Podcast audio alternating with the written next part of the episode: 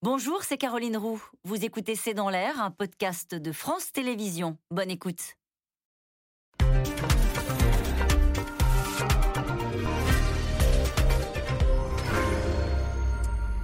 Bonsoir à toutes et à tous. La COP 26 pour euh, le climat vient de s'ouvrir à Glasgow, en Écosse, avec pas moins de 120 chefs d'État, mais sans le président chinois Xi Jinping ni le président russe Vladimir Poutine, alors qu'on parle là respectivement du premier et du quatrième plus gros pollueur de la planète.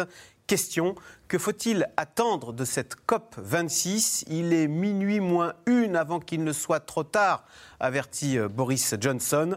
Les différents participants portent-ils le même regard sur le réchauffement climatique et ont-ils le même sentiment d'urgence? Emmanuel Macron fait-il partie des chefs d'État leaders sur le sujet alors que la France représente à peine 1% des émissions mondiales de CO2 C'est le sujet de cette émission de ce C'est dans l'air intitulée ce soir COP, comment réussir sans la Chine et la Russie Pour répondre à vos questions, nous avons le plaisir d'accueillir Philippe De Sertine. Vous êtes professeur, directeur de l'Institut de haute finance. Je rappelle que vous avez dirigé le comité prospectif du comité 21 et vous êtes également euh, l'auteur du Grand Basculement. C'est aux éditions Robert Laffont. Soisy Kemener, rédactrice en chef du service politique de Marianne. Audrey Garrick, vous êtes journaliste au service Planète du Monde qui titre Sommet pour le climat, l'heure des comptes, avec à lire dans le supplément sur la COP votre article intitulé COP 26, une conférence cruciale face à la crise climatique.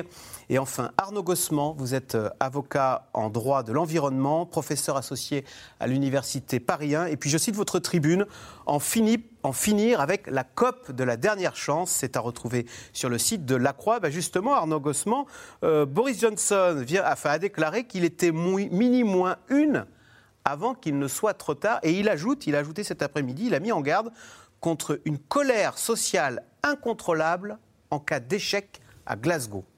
Il a raison. L'enjeu, c'est le changement climatique. Mais l'enjeu, ce n'est pas la COP elle-même. La COP, c'est un levier pour parler, pour traiter, pour remédier, pour s'adapter au changement climatique. Mais la question, c'est bien le changement climatique. Lequel changement climatique lui-même n'est que la conséquence d'un problème qui est celui de l'épuisement des ressources naturelles. Donc il faut remettre les choses à leur place. Aujourd'hui, ce dont il faut parler encore plus, c'est le sujet et pas uniquement l'une des manières de traiter le sujet. Il faut rappeler ce que c'est que la COP exactement. C'est la conférence des partis à la Convention cadre des Nations Unies sur les changements climatiques qui date de 1992. C'est une réunion de plusieurs cercles, notamment de diplomates, d'experts, experts, ça dépend si on est dans l'organe suprême ou dans les organes subsidiaires, qui régulièrement fait le point chaque année sur les objectifs, les engagements des États et, le chemin qui reste à parcourir, puisqu'on sait que nous sommes très en retard. La COP est absolument indispensable. Nous avons besoin de ce forum mondial pour faire circuler l'information, pour savoir où en sont les États, pour permettre aux contre-pouvoirs d'agir et à la société civile de se mobiliser. Pour autant, dire au lendemain de la COP, ce sera la catastrophe, eh ben, pourquoi a-t-il parlé, a mis, mis, en garde contre une colère sociale incontrôlable, incontrôlable s'il ne se passe rien à Glasgow. Il ne se passe rien contre le changement climatique. Mais encore une fois, toute attente de la COP, c'est contre-productif. Pourquoi? Parce que cette COP va aboutir à un ensemble de décisions complexes sur des sujets eux-mêmes complexes. Et à la différence d'un match de foot, vous ne pourrez pas dire c'est une victoire ou une défaite. En réalité, il faut agir sur tous les leviers qui existent contre le changement climatique. Et la COP, encore une fois, elle est autant indispensable qu'il ne faut pas la dramatiser comme on le fait aujourd'hui, à mon sens. Audrey Garrick, euh, ni Xi Jinping la Chine, 28% des émissions mondiales de CO2. Ni Vladimir Poutine, ni même Jair Bolsonaro, euh, le président brésilien, ne seront présents à Glasgow. Pourquoi et est-ce que c'est grave? Alors, euh, Xi Jinping, c'est parce que, du coup, en tout cas, il est dans une période d'isolement, là, sur la scène euh, internationale. C'est vrai que c'est l'un des, c'est le seul leader du G20 qui n'est pas sorti euh, depuis un an et demi, depuis le début de la crise sanitaire de son pays. Et bon, il assume comme ça, donc il, a, il a décidé de ne pas rejoindre ni la COP, mais ni la COP 15, qui était pourtant sur son territoire à Kunming, en Chine. et après, les deux autres, Vladimir Poutine et, Jair Bolsonaro, les deux autres dirigeants, ils sont à la tête de pays qui sont très récalcitrants euh, à une action en faveur du changement climatique et, tous les deux sont même euh, quand même globalement climato-sceptiques. Ils voient beaucoup d'avantages, euh, en tout cas pour Vladimir Poutine, au réchauffement climatique. Donc ils sont, j'imagine, pas extrêmement euh, allants et euh, en tout cas, ils n'ont pas envie d'être forcément là pour euh, s'ils n'ont pas de mesures très fortes à annoncer. néanmoins, Xi Jinping doit s'exprimer par écrit et faire des annonces par écrit, donc on pourrait avancer un petit peu comme ça si, si tant est qu'il y ait. C'est pas de la mauvaise volonté de la part de Xi Jinping. Je rappelle l'enjeu, un premier pollueur de la planète. Donc si parti ne joue pas le jeu, on n'ira pas bien loin il a, fait des annonces et là, il a déposé ses, nouveaux objectifs euh, auprès de, l'ONU euh, jeudi. Donc, ils sont euh, d'avoir un, pic des émissions juste avant 2030, d'avoir la neutralité carbone en Chine avant 2060, d'avoir aussi 25% d'énergie non fossile dans son mix en 2030. Donc, c'était des, annonces qui avaient déjà été faites auparavant, qu'il a réitérées, mais là, cette fois-ci de manière officielle auprès de l'ONU. C'est ce qu'on attendait. Après, d'après tous les observateurs, ça ne va pas du tout assez loin. il pourrait faire avoir un pic des émissions non pas en 2030 mais en 2025, avoir une neutralité carbone avant. Et surtout, on, rien n'indique comment il va y arriver concrètement, puisque si euh, la Chine investit massivement dans les énergies renouvelables et un leader sur le solaire, sur l'éolien, par ailleurs, elle construit encore euh, énormément de centrales à charbon. Et euh, c'est le premier elle construit, elle ouvre de nouvelles centrales à charbon. le premier producteur de, de, charbon dans le monde, le premier consommateur. Donc ça pose totalement la question de comment la Chine compte réussir cette transition énergétique. Pour l'instant, effectivement, on n'a aucune garantie de si elle peut y arriver. Philippe de Sertine, 120 chefs d'État en présentiel, comme on dit maintenant, à Glasgow. Euh, est-ce que c'est un contexte particulier d'ailleurs? C'est un contexte post-Covid. Le monde sort quand même euh, d'une pandémie, d'ailleurs ne sort pas, enfin a traversé une pandémie traumatique euh, dont nous, Européens, commençons à sortir en croisant les doigts. Oui, bah, c'est un contexte où c'est important, comme vous dites, qu'on se retrouve, puisque ça fait deux ans qu'on n'a pas eu de pas eu de COP. La dernière était à Madrid. C'est la première fois depuis très longtemps qu'on n'a pas une COP tous les ans, donc on s'est pas vu pendant deux ans. Euh, entre les deux, effectivement, on a cette pandémie qui a quand même, euh, je dirais qu'il n'y a pas que des effets, enfin qu'il y a des effets épouvantables sur la santé, etc., mais aussi sur la question climatique, ça a eu tendance à repousser la question climatique un peu au second plan, et d'ailleurs toujours, hein, c'est-à-dire euh, on a dépensé 16 euh, 000 milliards pour essayer de relancer les économies, 300 milliards sur un peu plus sur l'énergie, c'est-à-dire rien, quoi. On voit bien que la question aujourd'hui, c'est d'abord la relance, c'est d'abord remettre de la croissance. Le quoi qu'il en coûte, c'était pour l'économie, c'était pas pour le climat. Oui, exactement. entre les deux, comme vous dites, on a eu des épisodes euh, absolument terrifiants, notamment pendant tout l'été, partout dans le monde. On a eu le rapport du GIEC, le sixième rapport du GIEC, donc c'est probablement important qu'on ait à un moment donné quand même tous les responsables du monde qui se rencontrent. Alors en plus, là on est avec le G20 juste avant, le G20 les pays les plus riches, ceux qui émettent le plus de gaz à effet de serre, euh, c'est pas mal. Après quand même que, on va dire, on essaie de rassembler l'ensemble des chefs d'État et qu'à la limite, les chefs d'État les plus riches soient confrontés aux chefs d'État des pays les moins riches de la planète qui euh, interroge beaucoup euh, les gros pollueurs et les plus riches. Vous avez dit la Chine, c'est le plus gros pollueur, mais n'oublions pas, hein, par habitant, ce sont les Occidentaux. Le premier, c'est le Canada. On a l'Arabie Saoudite, le Canada, les États-Unis, qui sont bien, bien, bien devant les Chinois. Hein. Beaucoup, beaucoup, beaucoup, beaucoup. Évidemment, ils sont moins nombreux. Mais donc, euh, on doit rappeler vraiment, le problème provient des pays riches, provient des pays industrialisés. Et quand on parle COP, euh, on parle peut-être aussi de la COP 21 française. Il faut rappeler hein, les ODD, les objectifs de développement durable au cœur de la COP. C'est pas que le réchauffement climatique, c'est le rééquilibrage, on va dire, du fonctionnement de l'humanité. Le, le, problème du dérèglement climatique, c'est le 13e ODD sur 17. Avant, vous avez un, la question de la pauvreté. de développement durable. Oui, c'est ça. Un, la, la, pauvreté. Deux, la faim. Trois, la santé. Quatre, l'éducation. Cinq, l'égalité entre les sexes, etc. Hein, donc, euh, on a vraiment toutes ces questions qui doivent être envisagées en même temps. C'est pour ça, on disait tout à l'heure, c'est complexe, mais on ne peut pas être uniquement sur la question du climat et rien d'autre. Et d'ailleurs, Emmanuel Macron, puisqu'il a parlé cet après-midi. Chaque euh, chef d'État a trois minutes pour convaincre. Emmanuel Macron a parlé. Il a rappelé les engagements qui avaient été pris à Paris pour aider 100 milliards, un fonds de 100 milliards pour aider les pays en développement. Soisy Kemener, ce matin, euh, aujourd'hui en France, titré La France veut montrer l'exemple. Est-ce que la France a un rôle particulier dans ce combat euh, pour la préservation du climat? Euh, on se souvient tous du marteau quand même qui avait frappé le monde, je peux dire, hein, du petit marteau de Laurent Fabius en 2015. Du marteau vert de Laurent marteau Fabius. Vert, oui, ça avait marqué les. Et d'ailleurs, il s'est inscrit dans cet héritage-là, Emmanuel Macron, très vite, au tout début de son quinquennat, puisqu'il arrive et euh, que fait Trump Il annonce qu'il veut sortir des, qu'il va sortir des accords de Paris. On se souvient du président de la République qui prend la parole.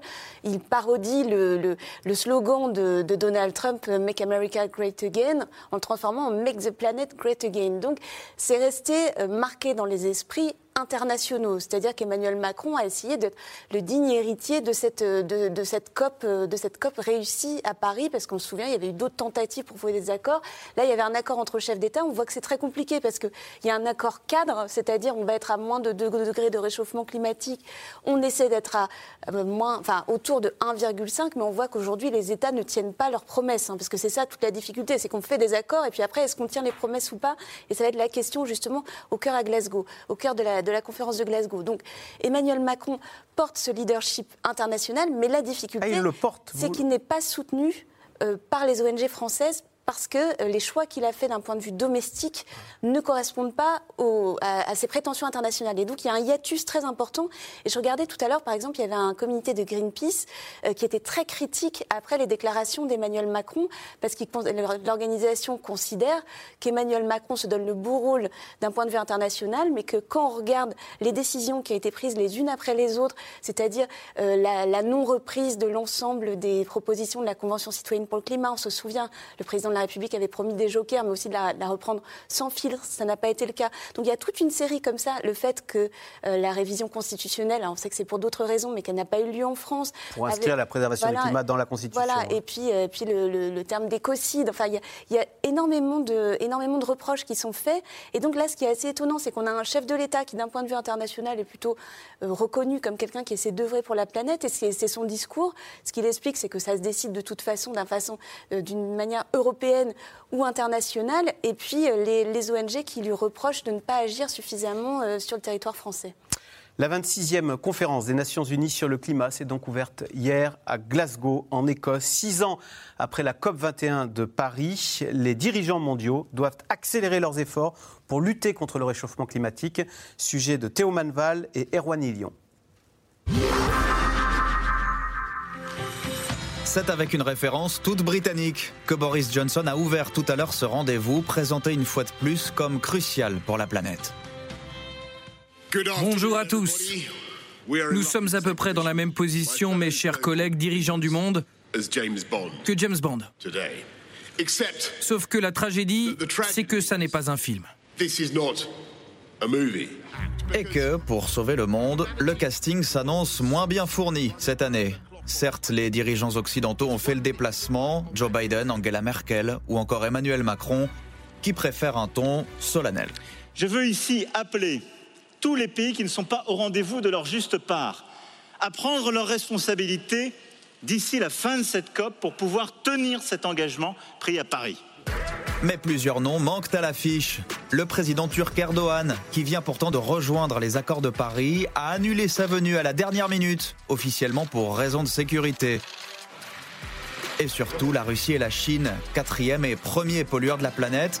Vladimir Poutine et Xi Jinping ne font pas le déplacement. Le président chinois a présenté récemment ses nouveaux objectifs climatiques. Pas de baisse attendue des émissions de carbone avant au moins 2030. La Chine va renforcer son soutien aux autres pays en développement pour favoriser des énergies vertes et peu carbonées et ne construira pas de nouvelles centrales à charbon à l'étranger. Chinois et Russes ne sont pas non plus venus à Rome le week-end dernier pour le G20, qui aurait dû servir de rampe de lancement pour la COP en matière d'engagement climatique, mais qui a déçu les espoirs du secrétaire général des Nations Unies. Les engagements pris actuellement par les différents gouvernements condamnent toujours le monde à une augmentation calamiteuse des températures de 2,7 degrés. Même si les promesses faites récemment sont claires et crédibles, nous nous dirigeons toujours vers une catastrophe climatique. Il va donc falloir que cette COP26 fasse mieux. Les pays du G20 ont redit vouloir tenir les accords de Paris Conserver l'objectif de 1,5 degré à notre portée nécessitera des actions et des engagements significatifs de tous les pays. Sauf que les engagements concrets manquent toujours. Pas d'objectif de sortie du charbon pays par pays et plus de date claire pour atteindre la neutralité carbone. 2050 a été remplacé par une formule beaucoup plus floue. Nous accélérerons nos actions pour atteindre la neutralité carbone d'ici ou aux alentours de la moitié du siècle. Coïncidence ou pression de la Chine qui s'est engagée seulement sur 2060 On note en tout cas l'empressement de l'hôte du G20, Mario Draghi, à passer le relais à son collègue Boris Johnson. Je lui souhaite une bonne COP26. Et je crois que ce sommet vous a donné une bonne base de travail. Bref, du travail, il y en a. Un certain contraste aussi entre les objectifs climatiques et le cortège du président américain, comptant ces derniers jours pas moins de 85 voitures. À Glasgow, l'inquiétude des militants pour le climat n'est pas près de retomber à la lecture du dernier rapport de l'Organisation météorologique mondiale qui ouvre cette COP. Les sept dernières années s'annoncent les plus chaudes jamais enregistrées. Les concentrations de gaz à effet de serre sans précédent et la chaleur cumulée qu'elles induisent ont propulsé la planète sur un terrain inconnu. Chaque pays devra donc augmenter ses engagements et fortement, c'est l'appel lancé par le président britannique de la COP26. Nous savons que cette COP est le dernier et le meilleur espoir de conserver à notre portée l'objectif de limiter le réchauffement à 1,5 degré. Les négociations qui s'ouvrent seront sans précédent, mais je crois que ce système international peut y arriver. On doit y arriver. Symbole de l'urgence, ces images, il y a quelques jours, d'inondations meurtrières en Sicile, déjà dévastée par des incendies monstres, il y a trois mois à peine. Audrey Garrick, est-ce que toutes ces scènes de catastrophes climatiques euh, auxquelles on assiste encore, la, Sicile euh, avec des inondations torrentielles, il y a eu cet été des inondations torrentielles en Belgique, en Allemagne, des canicules en Turquie, en Algérie, en Grèce, il y a un dôme de chaleur au Canada. Est-ce que à chaque fois qu'on a ces scènes qui sont médiatisées dans le monde entier, ben, cet impact plus quand même vers la prise de conscience et, l'urgence collective que nous avons à agir qui résonne dans nos têtes? Euh, je pense que pour la population, oui, même si euh, euh, ça fait déjà maintenant quelques, quelques années que, tout le monde le sait. En fait, c'est assez inquiétant de voir. Et là, on le vit dans nos chairs, dans nos vacances, au cœur de l'été.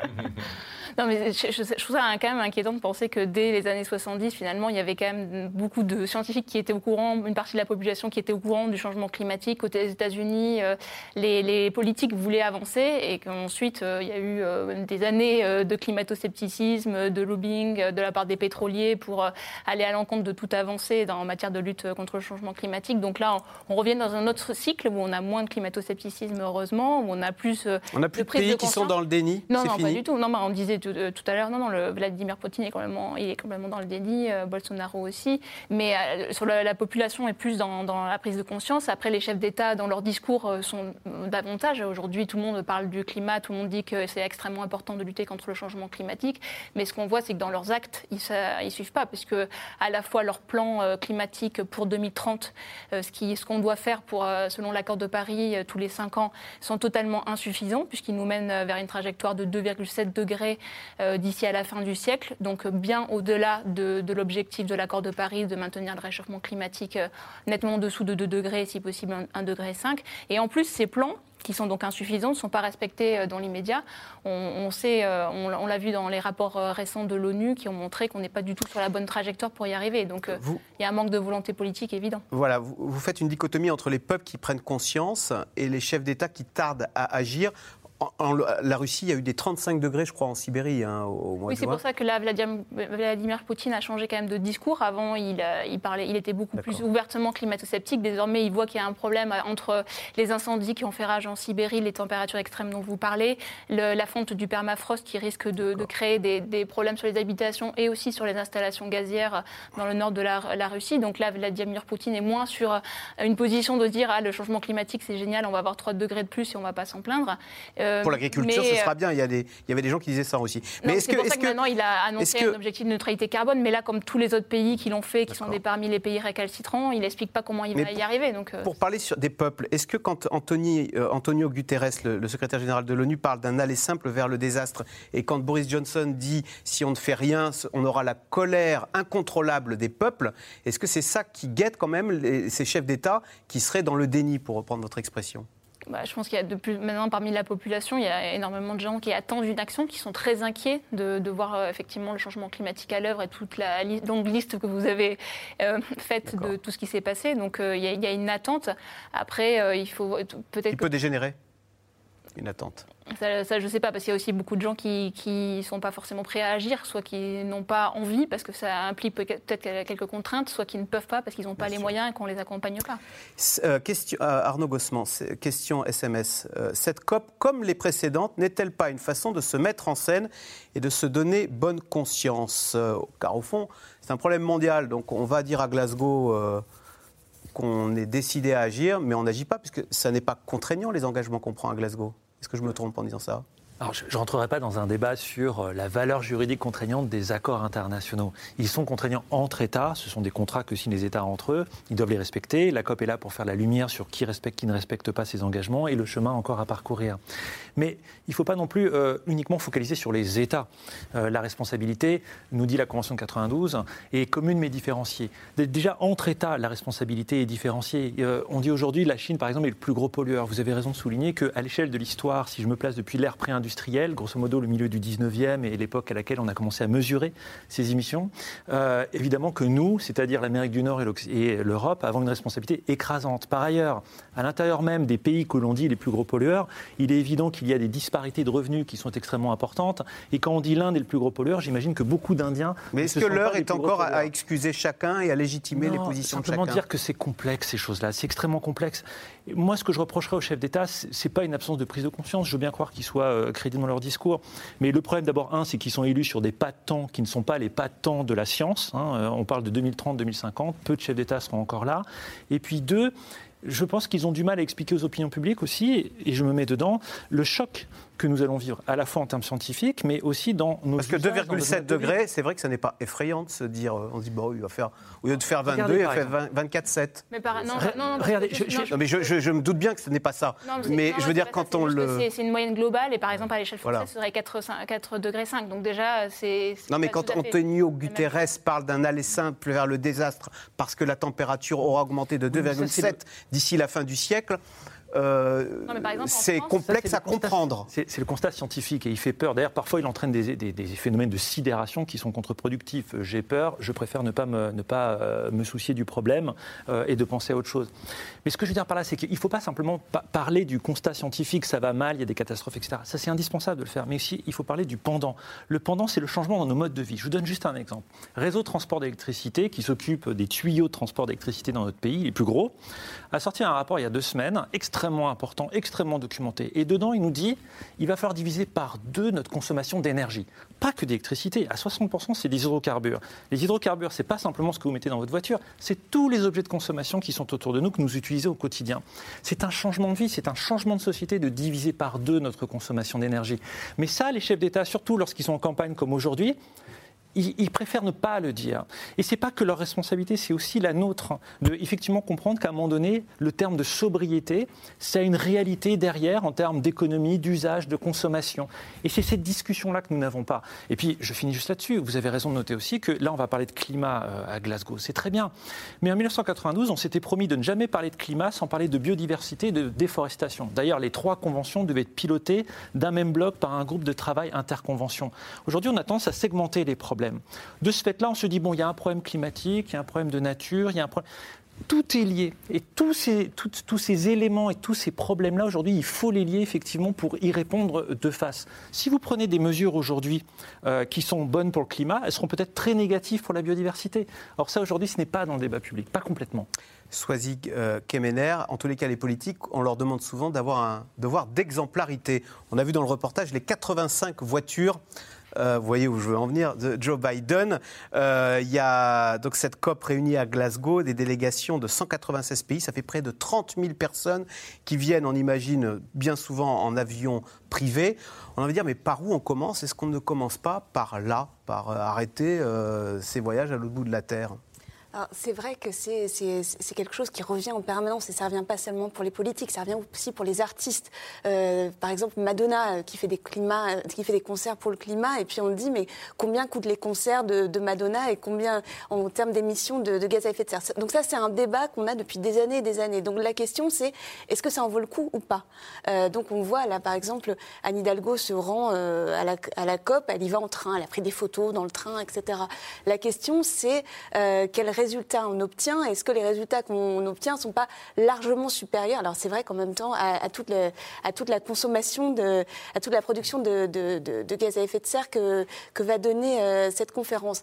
Après, euh, ces conférences, elles sont essentielles parce que euh, on, sait bien qu'il y a une espèce d'émulation. Alors ça fonctionne pas toujours, mais quand les uns arrivent les uns après les autres à la tribune, qui s'écoutent, voilà, il y, a quelque chose qui se passe. Moi, j'y avais assisté pardon, il y, a, un petit bout de temps et c'était une conférence qui n'avait pas fonctionné. Euh, c'était à, à, Copenhague pour la, la, la, conférence de 2009. N'empêche, c'était la première fois que les, que les, chefs euh, de gouvernement se rendaient dans une conférence comme celle-là et prenaient ce sujet à bras le corps, même s'ils n'avaient pas obtenu d'accord. Donc il y, a une émulation et c'est important qu'ils viennent.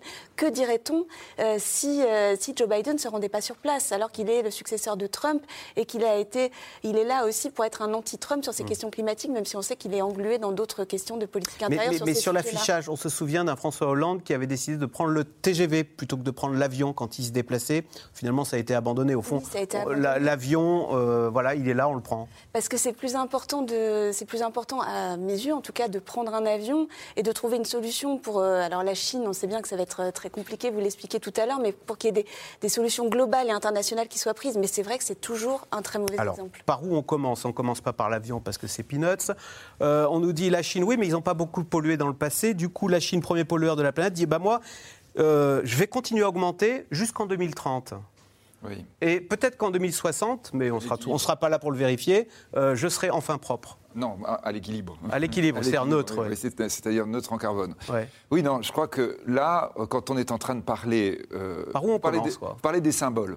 Vous parlez des symboles, et c'est vrai que les présidents qui se déplacent, c'est un symbole, et je crois que vous avez raison, que c'est important néanmoins, parce que c'est rien du tout, en termes, vraiment rien du tout, en termes de ce qu'on consomme du point de vue mondial, d'arriver à avoir une concertation entre grands dirigeants du monde. Mais je pense que derrière, là, quand vous dites par quoi on commence, là, c'est très clair. C'est une interrogation brûlante, c'est le cas de le dire, à l'Occident, en disant le modèle que vous avez proposé au monde, le modèle économique, là, vraiment, là, c'est, là pour le coup, moi, c'est ma spécialité. Il ne marche pas à l'échelle d'un monde à 8 milliards d'humains. Euh, et là, on voit bien que même, je dirais, ce que nous avons, nous, comme proposition, qui sont sans cesse l'idée de dire, bah, on va essayer de consommer moins, on va fonctionner, donc plus des voitures euh, thermiques, mais des voitures électriques. Oui, mais tu, tu continues à fonctionner pareil. Et maintenant, il faut l'appliquer à l'échelle de la totalité du monde, des pays pauvres. Je crois vraiment, vous voyez, que quand on est en train de dire pays pauvre, pays riche, c'est quoi? C'est une différence d'espérance de vie. Il y a une équation différente, il y a un, regard différent sur le problème. Mais je crois que vous voyez, c'est les différences d'espérance de vie, ça, ça frappe. C'est-à-dire, nous, on est à 82 ans, Nigeria, le pays le plus peuplé d'Afrique, c'est 54 ans. C'est-à-dire que les Nigérians, quand on leur dit on va faire un nouveau modèle, ils disent oui, si c'est possible, tous nos enfants à 82 ans comme vous. C'est-à-dire, c'est là, vous voyez, où vous êtes en train de dire, oui, alors donc on va restreindre, donc on va moins consommer, donc, bon, bah vous, vous êtes pauvre, vous resterez évidemment pauvre, mais la planète, maintenant, elle ira mieux. Non, non, ils vous disent, non, excusez-moi, c'est pour ça qu'on est bien dans quelque chose qui doit être global. On doit proposer un modèle qui met tout le monde à 82 ans d'espérance de vie et qui permette une planète durable. Ça veut dire quoi? Ça veut dire qu'on doit inventer un autre modèle de fonctionnement économique. Et là, quand vous êtes en train de dire par quoi on commence? Eh bien là, on a eu 2020 2020, l'année dernière, une espèce de, moi je disais, une tragédie providentielle qui s'est appelée Covid et confinement. Tout d'un coup, la planète entière a dû inventer un autre moyen de fonctionnement. On a vu concrètement ce que ça voulait dire. Ça veut dire quoi? Ça veut dire qu'on bouge plus, hein. ça veut dire qu'on travaille de chez soi, etc. D'un seul coup, d'un seul, on a vu qu'on pouvait vivre, fonctionner différemment. Qu'est-ce qu'on voit en Occident? C'est que depuis six mois, tous les Occidentaux, y compris à mon université, y compris dans cette maison de production ou dans tous les bureaux, on dire ah oui non mais non mais ça d'accord non mais on va venir électrique mais il faut quand même qu'on se retrouve. C'est-à-dire que on voit là quand on disait chef d'État etc. Nous Occidentaux, on est les premiers en fait à ne pas vouloir changer de modèle. On veut bien changer un tout petit peu ce qu'on avait évoqué. Bon d'accord, je vais plus manger de viande. D'accord, j'ai des voitures électriques. Mais le reste tout pareil. Mais non. Parce que ça, ça n'est pas la proposition qu'on peut faire à l'ensemble du monde, et notamment aux pays pauvres. Nous devons inventer un nouveau modèle. Et quand on dit sobriété, je crois que vraiment, il faut entendre. C'est vrai que parfois, on se dit, les gens n'arrivent pas à entendre. Le GIEC qui nous dit, on peut être à 1,5 degré d'ici la fin du siècle, mais il faut 300 gigatonnes de, euh, je dirais, de, on va dire de gaz à effet de serre, de CO2 émis. 300 gigatonnes, ça veut dire ce qu'on consomme sur 10 ans. Il bah, faut qu'on le fasse sur 80, 80 ans. C'est simple, hein, ça veut dire qu'on divise par deux bah, divisé par 2, par 10, pardon, excusez-moi, donc on divise par 10. Ça veut dire effectivement qu'il faut vraiment avoir un mode de fonctionnement totalement différent. C'est pas forcément quelque chose d'oppressant, c'est pas forcément quelque chose dans lequel on va être puni, c'est juste on vit différemment. Quand l'année dernière on a vécu différemment, c'était pas qu'une catastrophe, c'était différent. Et là, je crois que quand vous dites par quoi il faut commencer, c'est se mettre dans l'idée qu'il va falloir vivre différemment. Par quoi on commence? Et si on commençait par éradiquer le charbon? Je vous propose ce voyage en Inde, l'Inde qui est le deuxième plus gros producteur et consommateur de charbon au monde. Hein. Le charbon fournit les trois quarts de l'électricité en Inde. Voyez ce reportage dans le centre du pays. C'est la plus grande région minière indienne. Reportage de Paul-Rémy Barjavel avec Romain Bestenou et Stéphane Lopez. À Chandrapur, le charbon est partout, même dans le ciel. Ces petits chariots suspendus à des câbles de téléphérique traversent la ville 24 heures sur 24. Ils transportent le minerai jusqu'à l'usine. Le charbon provient des mines à ciel ouvert. 10 heures par jour, des ouvriers le ramassent, sous l'œil attentif du contremaître, le seul qui a le droit de nous parler. Ils sont chargés de séparer les bons minerais des mauvais. Ils les trient en fonction de leur qualité et de leur taille. Autour de la ville, on compte 32 mines comme celle-ci. Chandrapur est située dans la plus grande région minière du pays. Elle produit l'équivalent en énergie de 6 réacteurs nucléaires français. Ici, on travaille dans le charbon, on se chauffe au charbon et on cuisine au charbon. Sujata vit avec ses trois enfants. Comme tout le monde ici, elle s'en sert pour préparer le repas. Nous sommes tous pauvres. Nous ne pouvons pas nous offrir du gaz pour cuisiner comme les riches. Le kilo de charbon me coûte 10 centimes d'euros alors que l'équivalent en bonbonne de gaz me coûterait 10 fois plus. Avec mes trois enfants et le peu que je gagne, je n'ai pas le choix. Le charbon, l'énergie la moins chère est à portée de main des Indiens. Il fournit 76% de l'énergie du pays. L'Inde, plus d'un milliard 300 millions d'habitants, est le deuxième plus gros pays producteur et consommateur de charbon au monde, derrière la Chine. Et la cadence s'accélère. Les mines s'agrandissent, menaçant même certains villages. Batali est situé à 45 km de Chandrapur. Certaines habitations seront rasées dans quelques mois pour faire de la place à la mine. Le changement climatique n'est clairement pas la priorité. Le problème avec le charbon, c'est qu'il y a du bon et du mauvais. Oui, le charbon pollue. Il pollue trois fois. Pollution sonore, pollution de l'air et pollution de l'eau. Mais les mines de charbon autour du village font vivre toute la population. La plupart des habitants ici travaillent dans cette industrie. Alors comment faire? Pourtant, les dégâts provoqués par cette industrie sont nombreux. Les mines nécessitent une énorme quantité d'eau. L'eau du puits est désormais inutilisable. Là, il reste de l'eau car c'est la saison des pluies. Mais le reste du temps, il n'y en a pas, le puits est à sec. Et le peu d'eau qui reste est contaminé, dit-on, dans le village. Cet habitant en est convaincu. S'il a perdu la vue, c'est à cause de l'industrie du charbon. Je vis ici depuis toujours et j'ai toujours bu l'eau du puits. Mais depuis que la mine a été créée il y a 25 ans, j'ai commencé à développer des maladies comme beaucoup de gens dans le village. Moi, je suis quasiment aveugle et j'ai mal partout. Malgré la pollution, l'Inde n'a pas le choix. La demande en électricité devrait doubler dans le pays d'ici 2040. New Delhi a déjà annoncé l'ouverture de nouvelles centrales à charbon dans les mois à venir. Selon le ministère de l'Environnement, le pays, malgré tout, prend la bonne direction. Jour après jour, l'Inde doit faire face aux crises du climat, aux problèmes de santé publique, à la déforestation. Et nous devons en faire plus sur les énergies renouvelables. L'Inde est définitivement en train de faire des efforts et nous essayons de montrer au monde que nous nous tournons de plus en plus vers les énergies vertes. Le pays essaie doucement de réduire sa dépendance au charbon. L'énergie solaire a sa préférence. Ces cinq dernières années, l'Inde a investi massivement, multipliant ses capacités solaires par 11. Voilà, et information, à cet après-midi, le Premier ministre euh, indien Narendra euh, Modi a annoncé la neutralité carbone de l'Inde pour 2070, donc dans 50 ans. Question téléspectateurs, pourquoi tant de centrales à charbon en Inde? Y a-t-il également des centrales nucléaires et des éoliennes? Audrey Garrick, le reportage qu'on a vu était assez édifiant. Hein. La dame disait bah, Moi, ça me coûte 10 centimes de chauffer euh, ma nourriture au charbon.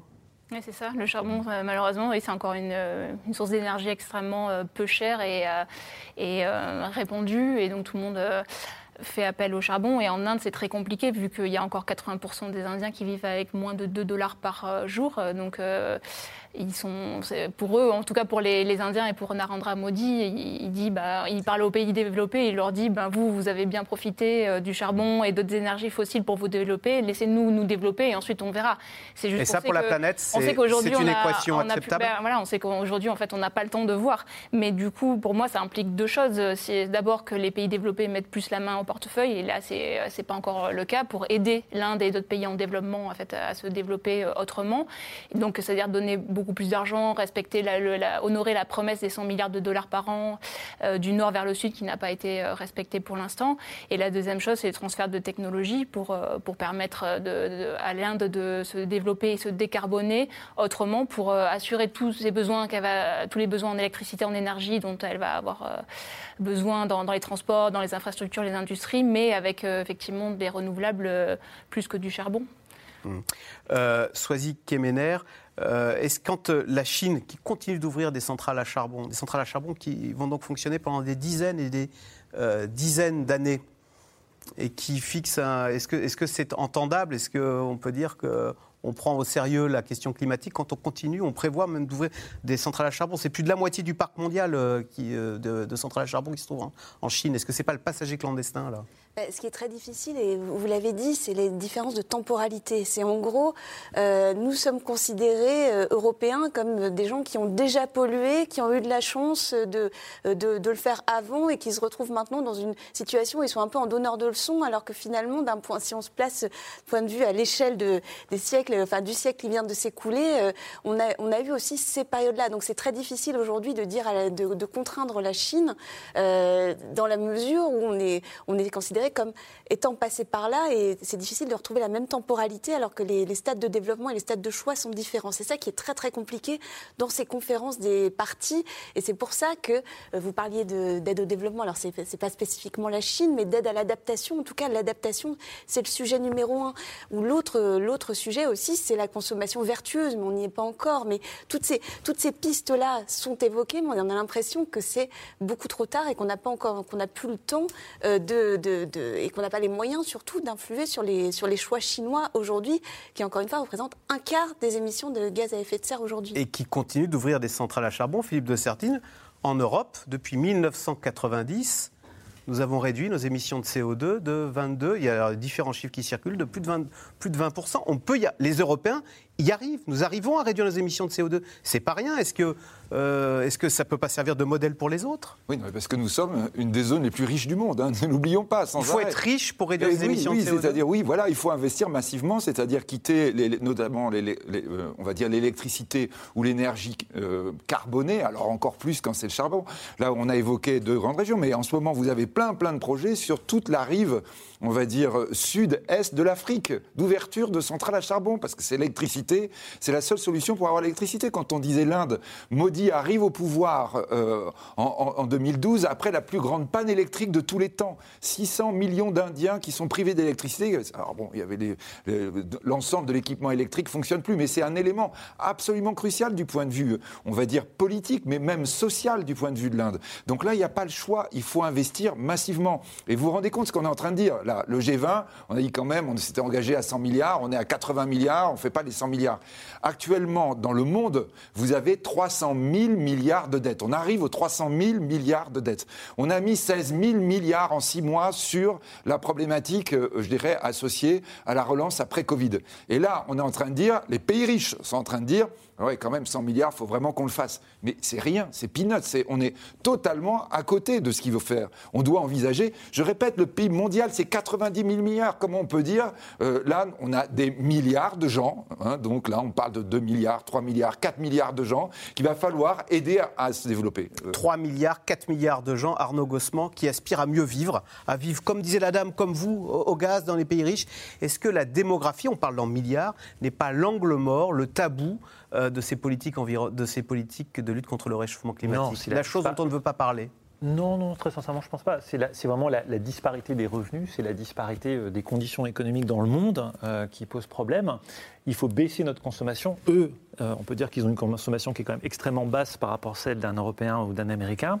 Un Indien émet beaucoup moins de CO2 par habitant. qu'un Américain. Dix fois moins qu'un Américain. Dix fois moins qu'un Américain. Donc on a beau les critiquer parce qu'ils ont recours au charbon, ils, émettent dix fois moins de CO2 qu'un Américain. il faut rappeler, on l'a déjà dit dans l'émission, mais il, faut calculer les émissions de gaz à effet de serre par habitant, pas par pays, et rappeler Donc le nombre crée le problème, pour revenir à ma question il y a une deuxième chose aussi sur laquelle j'aimerais revenir, c'est ce qu'on appelle neutralité carbone. Parce que depuis l'accord de Paris 2015, on parle beaucoup de neutralité carbone. Jusqu'à 2015, en droit international, on parle de baisse des émissions de gaz à effet de serre. Aujourd'hui, on se dit, ah, il faut calculer en fait un équilibre entre les émissions de gaz à effet de serre et notre capacité à les absorber. Je simplifie. Le problème, c'est qu'aujourd'hui, pour un certain nombre d'États, un, soit ils ne veulent pas prendre d'objectif euh, de neutralité carbone, il y en a 70 sur les 196 qui en ont pris un aujourd'hui, c'est très insuffisant, soit ils ne nous décrivent pas comment ils comptent absorber les émissions de gaz à effet de serre qu'ils ont émises. Par exemple, pour le charbon, aujourd'hui le G20 grosso modo, qu'est-ce qu'il nous dit? On ne va plus financer les centrales à charbon, mais il faut tenir compte des disparités territoriales et puis il y a la compensation, c'est-à-dire la capacité pour une centrale à charbon de torcher grosso modo ces émissions de gaz à effet de serre et de les enfouir, de les séquestrer comme on dit aujourd'hui. Ce sont des technologies qui ont un impact sur la biodiversité, qui consomment du territoire, qui sont chères, qui ne sont pas encore tout à fait au point et on ne sait pas très bien encore si on peut les développer suffisamment urgemment euh, pour pouvoir baisser, euh, pour pouvoir lutter contre le changement climatique. Parce que lorsqu'on nous dit il va falloir atteindre cet objectif, cet objectif de neutralité carbone en 2050, pire en 2070, qu'est-ce que nous disent les scientifiques? Ah mais non, vous n'avez pas le temps parce qu'en fait ça a déjà commencé euh, le changement climatique. Nous sommes dedans et, et l'objectif de réduction c'est au plus tard d'ici à 2030, non pas pour sortir du changement climatique mais pour en réduire les conséquences les plus terribles. Et donc c'est pour ça, on voit bien qu'aujourd'hui cet objectif de neutralité carbone, il faut le clarifier le penser à traiter court terme et penser notre responsabilité première, même si ce n'est pas agréable, dans l'histoire, c'est bien l'Occident. Mais ce que vous voulez dire, c'est qu'il y a de belles expressions qui font bien dans les forums, mais qui sont assez lointaines et assez complexes et qui font que c'est un, comment dire, un alibi pour ne rien faire Non, mais j'essaie de comprendre. Non, je ne voudrais pas faire du populisme, mais c'est vrai que parfois les bah, expressions méritent. ça peut être une stratégie qui se défend. Euh. oui, il peut y avoir des abus de langage en matière politique. Quand on parle de messages forts ou de langage fort, comme euh, dans le communiqué final du G20, euh, on peut On voit bien que le G20 ne met pas un terme à la consommation de charbon, absolument pas, mais au contraire dit simplement qu'il n'y aura plus de financement public, surtout pour les centrales qui ne font pas l'objet d'un système de séquestration. C'est beaucoup plus nuancé que la fin du charbon, comme certains dirigeants ont pu l'annoncer. C'est pas la même chose. Et puis, dernier point, excusez-moi, non seulement ces Indiens, effectivement, consomment très peu, parce qu'ils sont pauvres, mais euh, il y, a quand même quelque chose aussi qui, est assez euh, frappant, c'est qu'aujourd'hui, on a l'impression qu'en termes de responsabilité, c'est toujours l'autre. C'est l'État qui est responsable, c'est l'Indien qui est responsable, c'est le Chinois qui est responsable. Mais à l'échelle de son entreprise, de soi-même, qui est responsable? Et il y a quand même aujourd'hui de quoi espérer, euh, c'est la justice. Vous avez un juge à la haie très courageux qui a indiqué qu'aujourd'hui, il y avait beaucoup de gens qui se gargarisaient de leurs efforts de lutte contre le changement climatique, à commencer par les pétroliers, dont Audrey Garrick a fort justement parlé tout à l'heure, ces pétroliers qui ont passé sous silence ce qu'ils savaient sur le changement climatique. Sauf que ce juge a dit à Shell, écoutez, vous saviez, vous prenez des engagements et ces engagements, je vous les oppose. Et donc, ce n'est pas 25% de baisse de vos émissions de gaz à effet de serre qu'il va falloir tenir d'ici 2035, c'est 45%. Est-ce que le risque, ça n'est pas que finalement on achète du pétrole non plus à Shell parce qu'il aura été condamné en justice, mais à Saudi Aramco, la compagnie euh, saoudienne, ou à Gazprom avec un Vladimir Poutine qui serait moins regardant sur euh, son bilan carbone? problème. Euh, L'Indien, par exemple, quand il produit avec du charbon, c'est aussi pour notre consommation, c'est les biens de consommation que nous achetons nous aussi hein, qui sont en cause.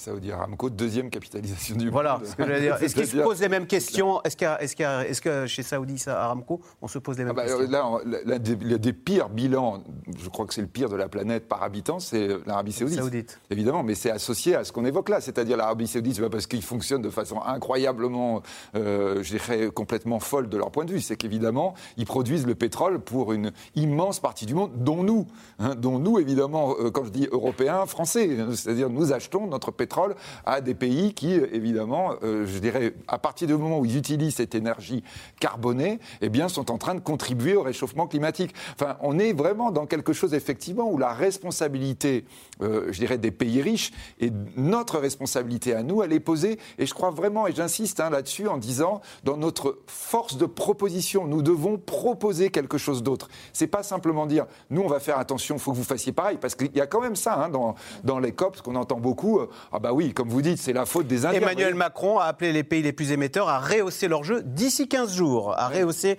leurs ambitions d'ici 15 jours. Il a donné un ultimatum, une date. Mais vous voyez, alors la vraie question, c'est les États-Unis. Les États-Unis, nous Européens, on fait quoi? Pas simplement pour nous, pour le reste du monde. On a une responsabilité vis-à-vis du reste du monde. Et ça, c'est difficile à faire passer. Alors, oui. Euh, oui, justement sur le charbon, moi je voulais rajouter qu'on parlait tout à l'heure des, pays émergents qui n'arrivent pas à en sortir parce que forcément et donc ils sont beaucoup plus pauvres. Mais il euh, ne faut pas oublier que les États-Unis euh, consomment encore beaucoup de charbon, le Japon aussi par exemple. Donc il y a aussi une responsabilité des pays riches d'être les premiers à, sonner le glas du, et l'Australie à sonner le glas du charbon, ce qu'on n'a pas fait pour l'instant. Alors en France, la transition écologique s'est évidemment invitée au cœur de la campagne pour la présidentielle. Chacun y va de sa proposition avec un clivage politique assez clair. La droite plébiscite le nucléaire et la gauche mise tout sur les énergies renouvelables. Sujet de Magali Lacrose et Christophe Roquet. Vous êtes plutôt centrale nucléaire ou éolienne? Plus ou moins pour une énergie renouvelable tout en construisant des réacteurs À six mois de l'élection présidentielle, nous fermerons On développe le nucléaire tous les réacteurs nucléaires. Je lance un grand chantier pour les démonter. D'abord, le nucléaire. L'environnement, la transition énergétique, quelle que soit leur couleur politique, tout le monde en parle. En Loire-Atlantique, le candidat des Verts retrouve ses réflexes militants de chez Greenpeace. Au sommet d'une éolienne, il défend l'énergie renouvelable.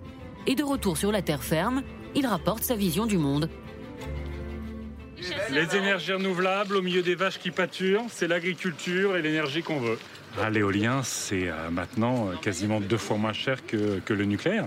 C'est moins cher que le nucléaire installé, mais c'est aussi deux fois moins cher que le nucléaire du type EPR euh, que veut nous vendre le président de la République. Franchement, si on peut dépendre du vent, du soleil, plutôt que de Poutine, de l'uranium du Niger ou des pétro-dictatures du Golfe, on s'en sortira mieux.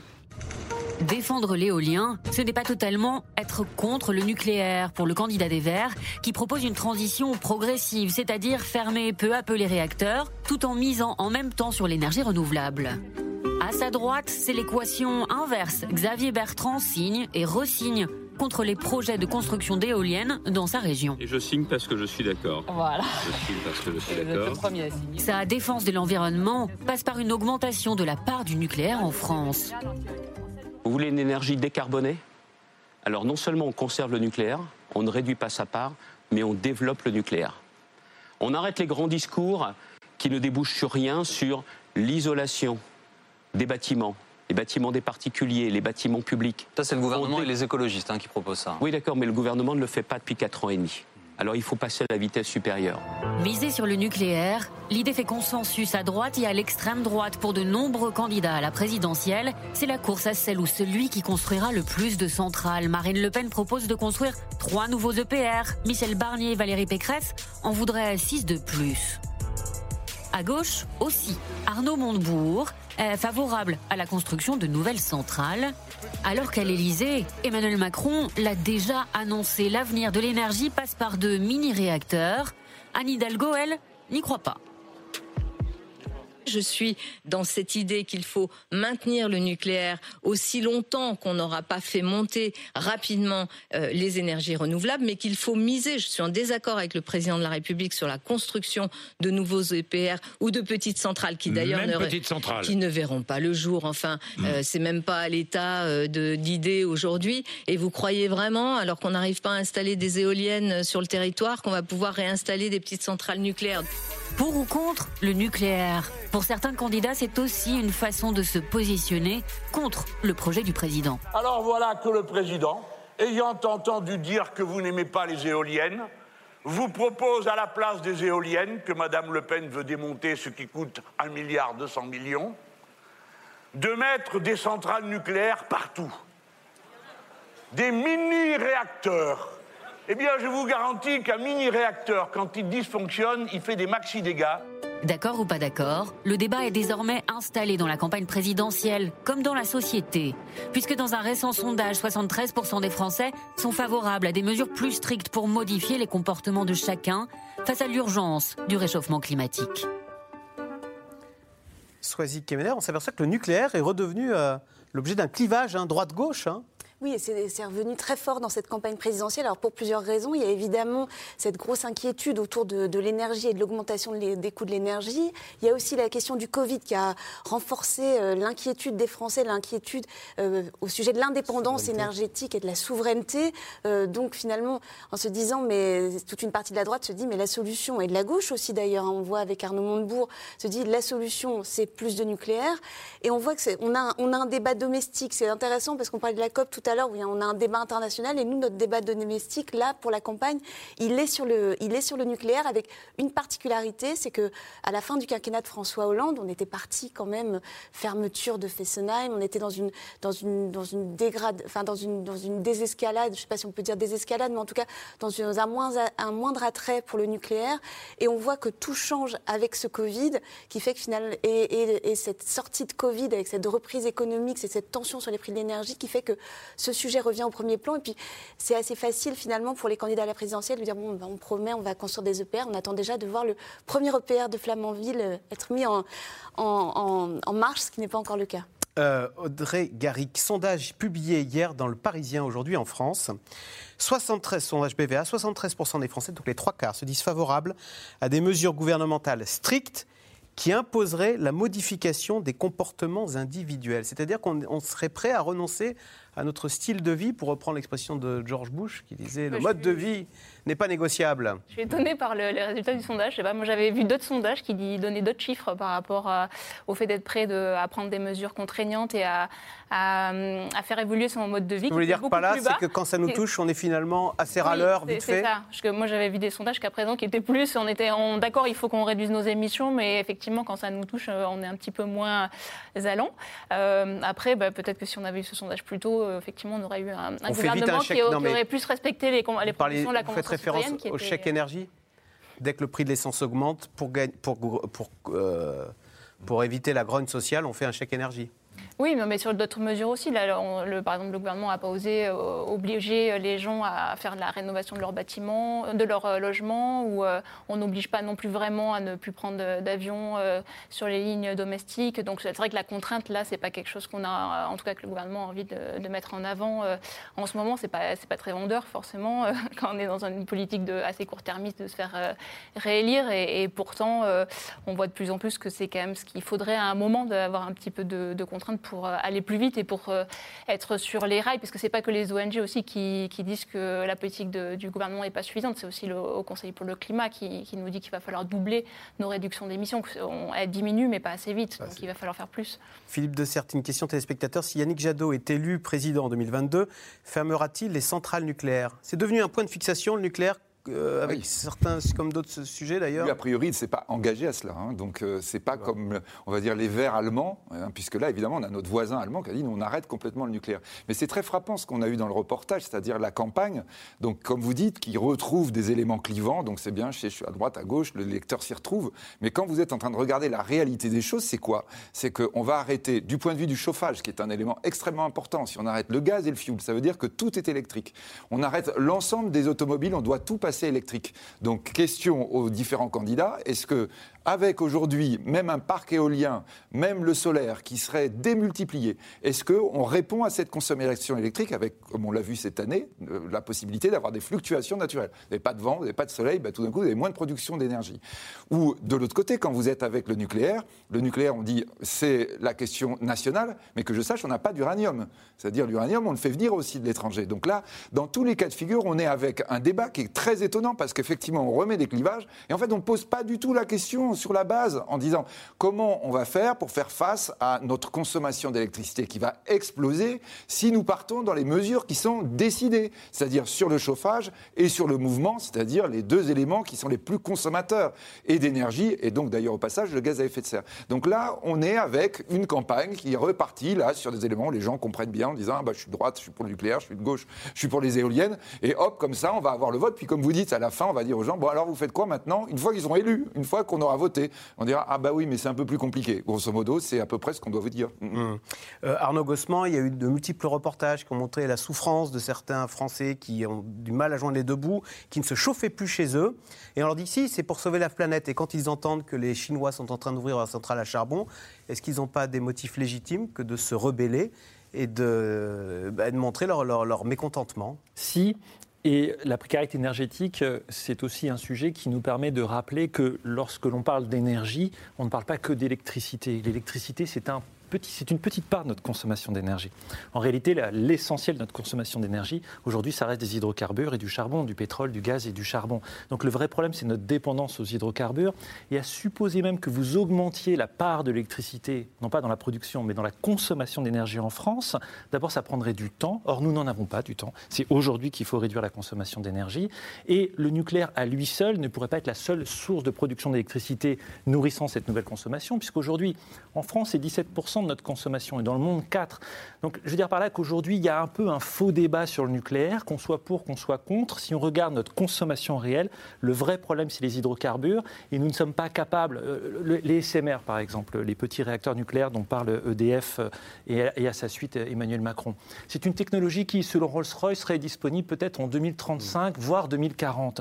On n'a pas le temps d'attendre ça. Il hein. faut bien comprendre que c'est aujourd'hui qu'il faut diversifier les sources de production, économiser massivement l'énergie et aussi sortir de la dépendance aux hydrocarbures. Le nucléaire, donc, j'ai l'impression d'un débat qui est en fait un, un, échappatoire un peu politicien. Un faux débat. on va faire du nucléaire et le problème est réglé. on n'arrête pas de s'engueuler à cause de ça sur le nucléaire, mais très sincèrement, regardons le vrai problème. Le vrai problème, c'est le pétrole et c'est aujourd'hui, c'est pas en 2035 qu'il faut réduire notre consommation de pétrole.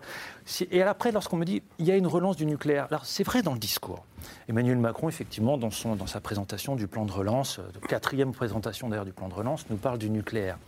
Mais fondamentalement, est-ce qu'il s'engage Aujourd'hui, ce n'est pas les petits réacteurs dont voudrait la filière nucléaire, c'est des EPR, entre 4 et 14 il n'a pour l'instant pris aucun engagement à construire le moindre EPR en France. Et ce n'est pas pendant la campagne présidentielle qu'il va le faire. Donc aujourd'hui, effectivement, dans le propos, dans le discours, il y a un discours pro-nucléaire, mais dans les actes aujourd'hui, l'objectif notamment de porter à 50% la part du nucléaire dans la part de production d'électricité n'a jamais été remis en cause. Allez, tout de suite, on revient à vos questions. Quelles sont les initiatives pour nous faire changer notre mode de vie, Audrey Garrick? Donc, on peut changer de pas mal de points de vue. Ça, dépend déjà quels moyens on a. Si on a les moyens, on peut se déplacer autrement. Euh, donc, euh, si on a une voiture, euh, par exemple, prendre des transports en commun, mais c'est évidemment pas du tout donné à tout le monde, ni dans tous les endroits. C'est beaucoup plus facile en ville et dans, dans les régions, c'est parfois impossible. On peut limiter sa consommation dans ses logements et, rénover son logement, là aussi, si on a les moyens, changer son alimentation. la consommation les jeunes générations, ils sont plus promptes ou pas? Bon, on sait que dans leur discours, ils aspirent plus à ça. Peut-être que dans, la, dans leurs actes, dans, dans, les actes, oui, c'était moins le cas. Il y avait des études de Crédoc qui montraient notamment que c'était un petit peu moins. Euh, il y avait moins un écart de génération que ce qu'on pouvait penser. Après, euh, la plupart des gens ne peuvent pas en faire, faire tout ça parce qu'ils ne sont pas assez aidés de tout point de vue pour y réussir, euh, pour réussir à changer. Que devient Greta Thunberg? Sera-t-elle présente à la COP26 Sa parole est-elle attendue, espérée, redoutée?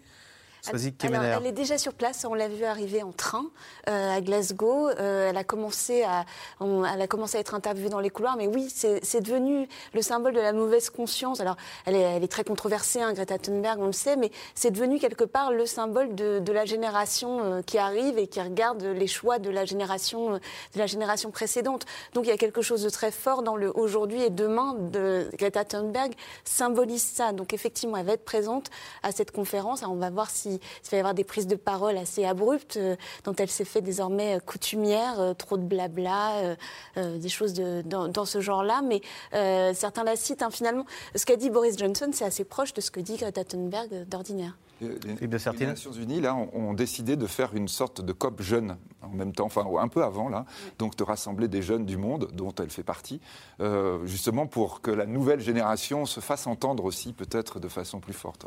Comment faire de l'écologie quand les Français s'opposent aux panneaux solaires, aux éoliennes, à la méthanisation, etc.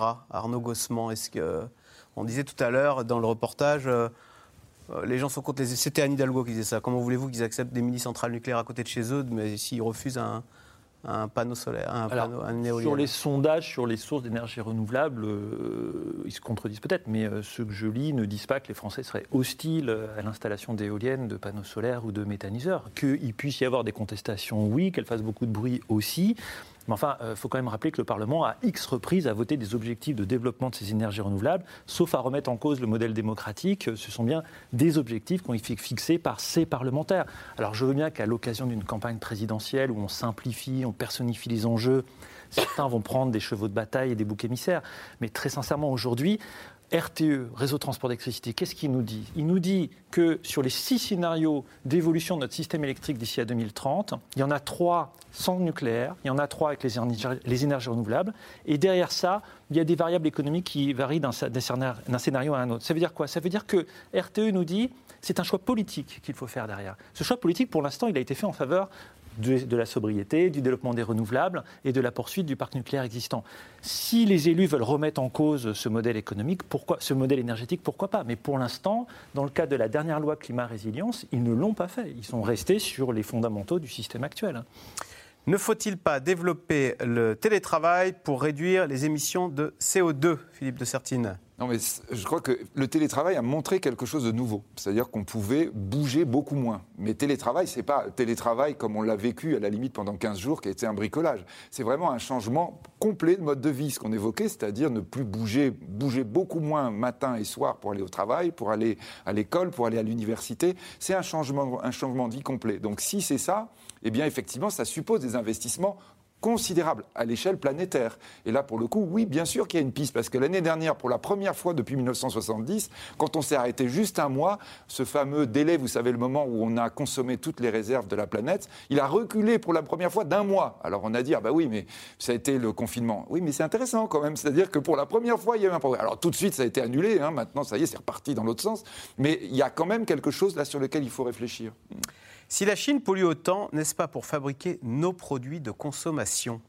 Mais si, tout à fait. On l'a dit dans, l'émission, effectivement, on importe énormément de, produits. Et quand on regarde les émissions nationales de la France, elles sont beaucoup plus basses que les émissions en incluant les, biens et services qu'on importe. Donc c'est là où nous, on peut être à 6 tonnes par habitant, mais en fait, on est à 11 tonnes par habitant quand, on inclut euh, toutes ces importations de, la Chine ou d'autres. Donc il faut tenir ça en compte, oui. La France en fait-elle moins que les autres euh, pays européens en matière d'écologie? Sozy Kemener, est-ce qu'on peut se comparer euh, les uns les autres et dire bah, la France est plutôt un bon élève? Alors, ce qui, ce qui, aide la France, c'est le nucléaire, puisque effectivement, il y a moins d'émissions de gaz à effet de serre euh, vu ce, choix. Alors après, euh, le, après le, nucléaire induit euh, déchets, etc. Mais en tout cas, d'un point de vue d'énergie décarbonée, le 10 tonnes de CO2 par habitant en Allemagne, 6,8 en France. Voilà. Donc, hein. donc ce choix-là, ce choix du nucléaire permet d'avoir ces résultats-là. Après, la question, c'est comment on calcule ça? Est-ce qu'on calcule ça? On en parlait tout à l'heure, on en a parlé beaucoup dans cette émission, mais est-ce qu'on se place sur une échelle échelle temporelle longue Est-ce qu'on regarde aujourd'hui ce qu'on fait aujourd'hui et ce qu'on a fait auparavant? C'est la question. La dette écologique, c'est vraiment l'un des sujets centraux de, de, de la COP qui est en train de se tenir. Mais effectivement, ce choix du nucléaire, et c'est aussi pour ça que ce sujet revient au moment où on parle de la COP, de la COP 26, euh, fait que la France émet moins de gaz à effet de serre que ses voisins. La dette écologique, parce qu'on considère que tout ce qu'on émet un jour ou l'autre, il faudra le récupérer, le restocker, le réabsorber Parce, qu'on considère que les, les, pays euh, qui se sont développés avant, qui ont fait leur ah révolution industrielle auparavant, bah, ont beaucoup consommé à une époque et sont euh, partie prenante du, du réchauffement climatique qu'on connaît aujourd'hui. Mais c'est la question dont vous parliez tout à l'heure de la justice climatique qui est vraiment au, au centre des enjeux entre euh, pays, pays du Nord et pays du Sud. Arnaud Gossement, est-il prévu dans les accords des COP une punition en cas de non-respect des engagements signés par les États? C'est Mélissa en Indre-et-Loire qui pose la question. Alors non, mais en 2014, à Durban, en Afrique du Sud, on a décidé de faire les choses autrement. C'est-à-dire qu'on a décidé de passer d'un système haut vers le bas, de bas vers le haut. Je ne cite pas en anglais. C'est-à-dire qu'en fait, le système de l'accord de Paris, c'est de faire en sorte que les États envoient au niveau central, c'est-à-dire la COP, ce qu'on appelle leur contribution nationale déterminée. C'est le mécanisme de la transparence. C'est-à-dire qu'ils expliquent ce qu'ils ont émis, pourquoi, comment et qu'est-ce qu'ils comptent faire pour réduire ça. Alors vous allez me dire, on dépend des informations qui sont données par des régimes parfois peu démocratiques. Sauf que derrière, il y a les opinions publiques, la presse, il y a les réseaux sociaux, et qu'on espère effectivement que l'ensemble de ces contre-pouvoirs vont faire la transparence sur tous ces objectifs, et ça sera la meilleure sanction pour les dirigeants que d'avoir cette transparence-là. Que reste-t-il du fameux Make Our Planet Great Again d'Emmanuel Macron, à part un grand coup de communication sans suite? Ça, c'est le commentaire du téléspectateur il y a eu un grand code de communication qui a porté au niveau international, mais c'est vrai qu'ensuite, hein, on s'en souvient, la, France, par exemple, a été condamnée par la justice administrative pour euh, des, pour, euh, euh, respect de, de, ses, de ses engagements climatiques. Donc il reste beaucoup à faire en France aussi en tous les cas, être présent à Glasgow, ça peut lui être crédité, euh, Emmanuel Macron? Bah, De toute façon, un président de la République, il est toujours en position de force quand il est dans des engagements internationaux, puisque ça fait président de toute façon, ça le place dans, dans cette situation-là par rapport à ceux de ses adversaires qui vont venir à la conférence. Et c'est la fin de cette émission. Merci beaucoup euh, d'y avoir participé. Vous restez sur France 5 à suivre. C'est à vous.